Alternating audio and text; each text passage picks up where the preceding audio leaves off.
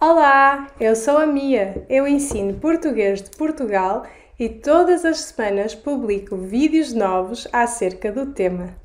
Vocês já se perguntaram quais países falam português? Bem, não os próprios países, obviamente, mas as pessoas que vivem neles.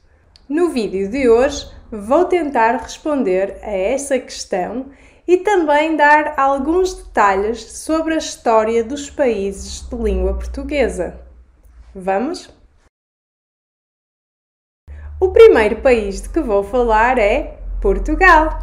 Portugal tem mais ou menos 10,2 milhões de habitantes. A sua capital é Lisboa e a sua língua oficial é português. Mas vamos lá ver um pouco da sua história. Português teve origem no latim, trazido pelos romanos para a Península Ibérica. O português arcaico desenvolveu-se no século V a.C. como um dialeto românico denominado galaico-português.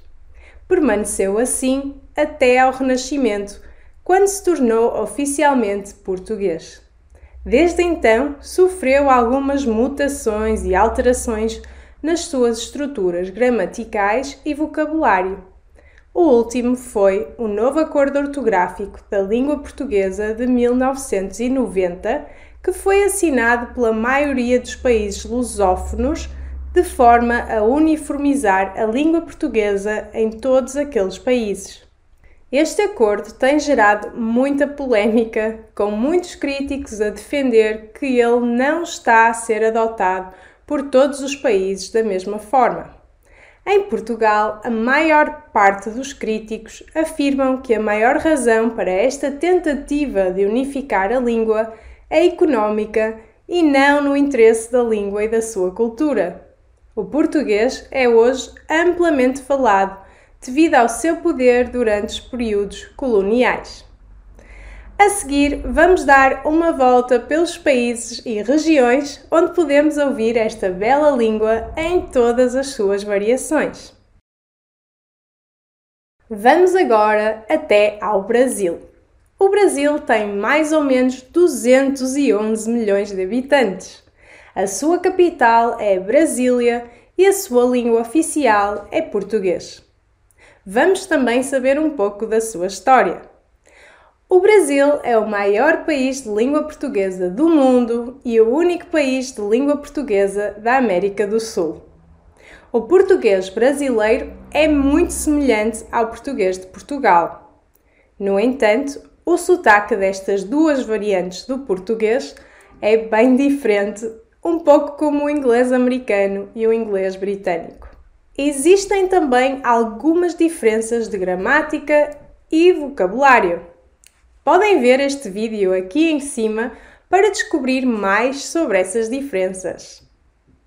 O Brasil foi uma das joias da coroa da colonização portuguesa.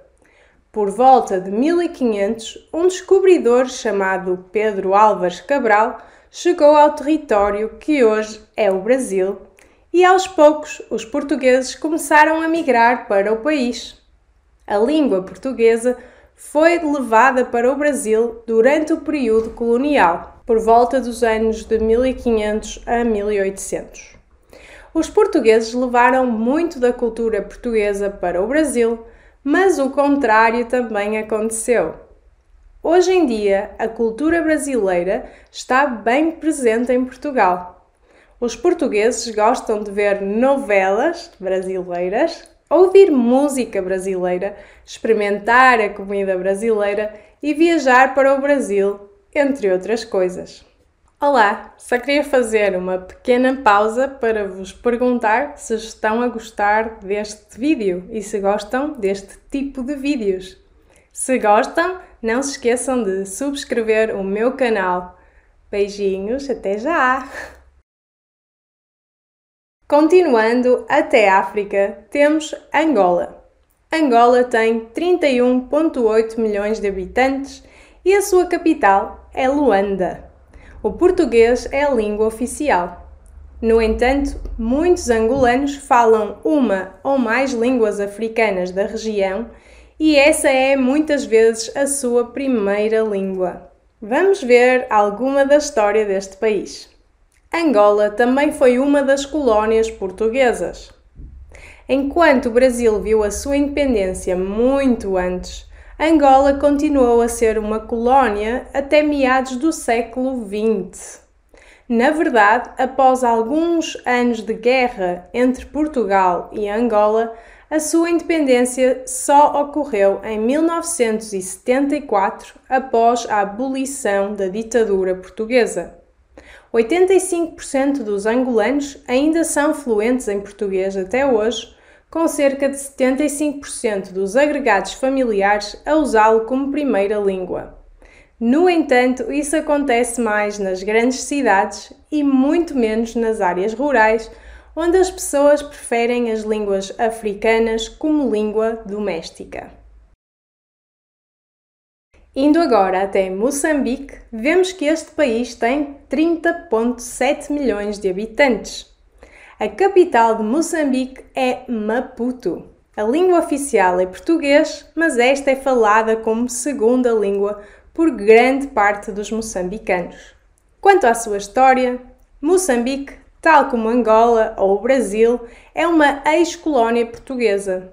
Tal como Angola, só obteve a sua independência a partir de 1975, depois de terminar a ditadura portuguesa. Cerca de 50%, 80% nas áreas urbanas e 35% nas áreas rurais da população é fluente em português. No entanto, a língua é usada como segunda língua, com a maioria das pessoas a escolher algumas das línguas africanas encontradas nesta área como primeira língua. Moçambique tem uma grande influência de Portugal, mas o contrário também é verdadeiro. Isso pode ser visto na comida, na música, na arte, em filmes, em tradições e em muitas outras coisas. Passando para a Guiné-Bissau, sabemos que o país tem cerca de 1,9 milhões de habitantes e a sua capital é Bissau. Português é também a língua oficial deste país. No entanto, só uma minoria fala a língua, cerca de 27%, para ser mais exata. Quanto à sua história, junto com Angola e Moçambique, a Guiné foi uma colónia portuguesa desde meados de 1600 até cerca de 1974.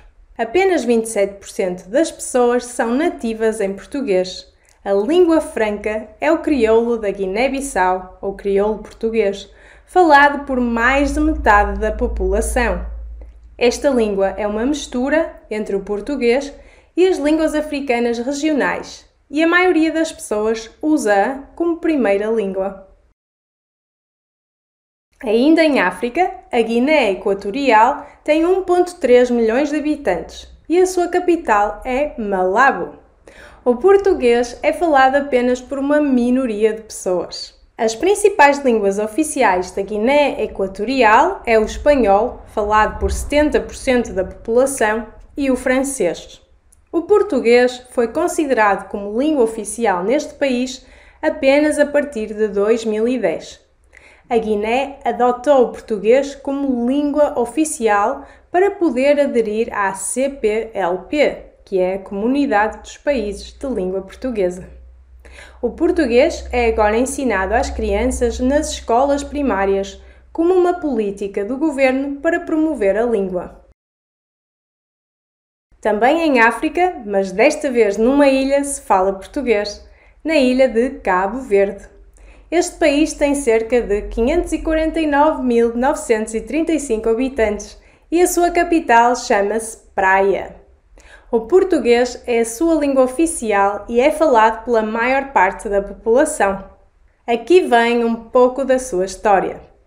Cabo Verde também foi uma colónia portuguesa desde meados dos anos 1500 até 1974. O português é usado nas notícias, na rádio, na TV e em documentos oficiais. Também é usado como língua oficial nas escolas. No entanto, o crioulo cabo-verdiano, uma espécie de crioulo baseado no português, é muitas vezes usado nas interações cotidianas em vez do português. Em África ainda, temos finalmente São Tomé e Príncipe, com 215.056 habitantes e cuja capital é São Tomé. Português é a língua oficial e esta é falada pela maior parte da população como primeira língua. Olhando para a sua história, São Tomé e Príncipe foi outra colónia portuguesa que só teve a sua independência em 1974-75. Existem outros crioulos que se falam em São Tomé, mas o português tem uma forte presença no país.